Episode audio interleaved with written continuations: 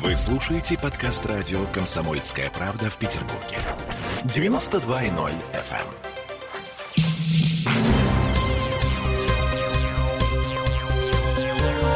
Темы дня. 17.33 в городе на Неве. С вами Ольга Маркина. И Тро Барбаросса.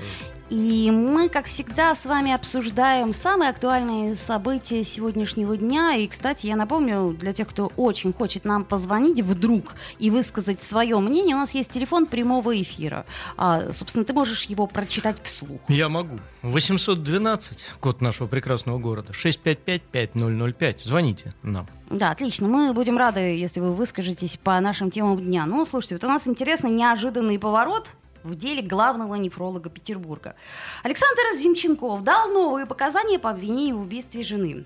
Он отказался от признания вины. Мол, первоначальные признания были даны под влиянием психологического и морального давления со стороны сотрудников правоохранительного о, правоохранительных органов. Слушайте, ну я напомню, что, я, что 11 лет назад Зимченков выдвигал другую версию. То есть примерно в 8 утра они с супругой повздорили около 11. Ну, в общем, длинная-длинная история. Короче говоря, он думал, что это будет убийство по неосторожности безопасности. То есть вообще-то очень, очень странная история, очень запутанная история. И кто прав, кто не виноват, и как это сказать, как в преступлении и наказании. Убивал или не убивал? Вот ну, никто не понимает до сих пор. Мы поговорили с дочерью Александра Зимченкова, с его пропавшей э, и да, жены. Девушку зовут Екатерина.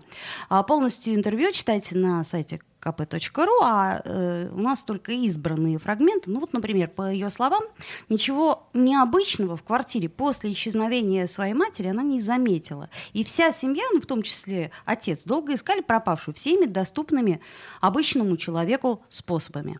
А, естественно, на тот момент мы просто каждый стремился делать, что кто может. Ходили, смотрели по видеокамерам. Я ездила в управление метрополитена, смотрели видеокамеры там на выход, вход. Э, в общем, мы просто как нормальная семья искали, где наша мама, потому что, а что спрашивать друг друга, если было бы что сказать, все все друг другу сказали. Я пыталась общаться там с психиатрами, а, я же на тот момент училась в медицинском институте. Ну, мог ли быть это какой-нибудь дебют психиатрического заболевания с потерей памяти? На ровном месте ничего не было серьезного и вообще что чего-либо в психиатрической симптоматике и внезапно э, дебют того, чтобы человек потерял память, забыл, кто он, где он и куда-то ушел. Мне сказали, что такое возможно, поэтому мы продолжали искать, мало ли где-то найдется ну, такие случаи, на самом деле, психиатрические э, и психические, они не вновь для нашей науки.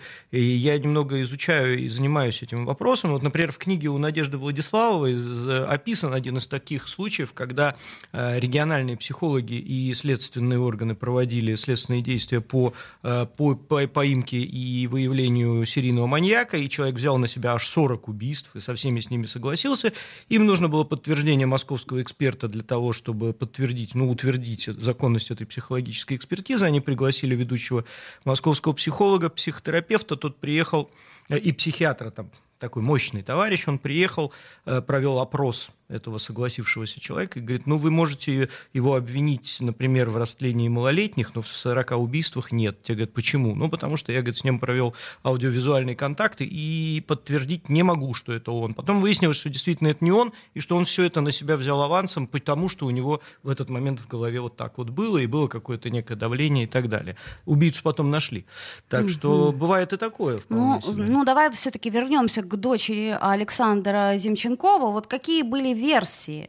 Варианты были, понятно, люди разные. Мало ли кто-то из пациентов как-то чем-то был недоволен, посчитал, что вот надо отомстить за что-то. При том, что при всем при том, что мама была прекрасным врачом, но никогда не бывает так, что все всегда довольны. Там был какой-то эпизод, что приходилось спасать насколько я помню материнскую жизнь, э, к сожалению, по-моему, ребенок там погиб, я не помню точно. Было предположение, может быть, та семья была возмущена историей, то и как-то мало ли мстил, еще что-то. Ну, как бы и мало ли мы еще не знаем, про какие истории были. Был вариант э, мыслей в направлении, а вдруг какие-то криминальные элементы нуждаются в враче ее специальности. Доктора забирают, используют так, как им надо, и, я не знаю, дальше что, избавляются или... Ну, в общем, все догадки такие. А, спрашивали ли у отца, причастен ли он к исчезновению матери? Когда э, нас вызвали всех на допрос очередной раз, э, вот по моему впечатлению, следствие вот расспрашивало меня лично все вот в направлении того, что, а вот не кажется ли вам странным, что отец э, вот это сделал, а вот это не сделал, а дарили ли мама с папой друг другу подарки, а, не странно ли, что вот это, ну, в общем, ощущение было, что э, они старательно ищут возможность, э, ну, обозначить папину вину. Э, я написала об этом папе, э, что я, мне волнительно, что они э, стремятся найти какие-то зацепки, чтобы обвинить его э, просто ради раскрываемости, потому что первые слова, которые встретили нас эти следователи, у нас раскрываемость 90%, мы раскрываем стародавние дела. Ощущение, что это нечестно будет раскрыто, просто лишь бы раскрыть. Да, лишь бы раскрыть. А, как-то вот нечестно получается, лишь бы а, раскрыть. А, давайте а, мы все-таки перейдем к другой теме, потому что эта тема очень сложная, очень, а, на мой взгляд. А, так, у нас есть телефонный а, звонок. А, нет, а, мы э, сейчас а, перейдем к другой теме и а, поговорим об автобусах. Темы дня.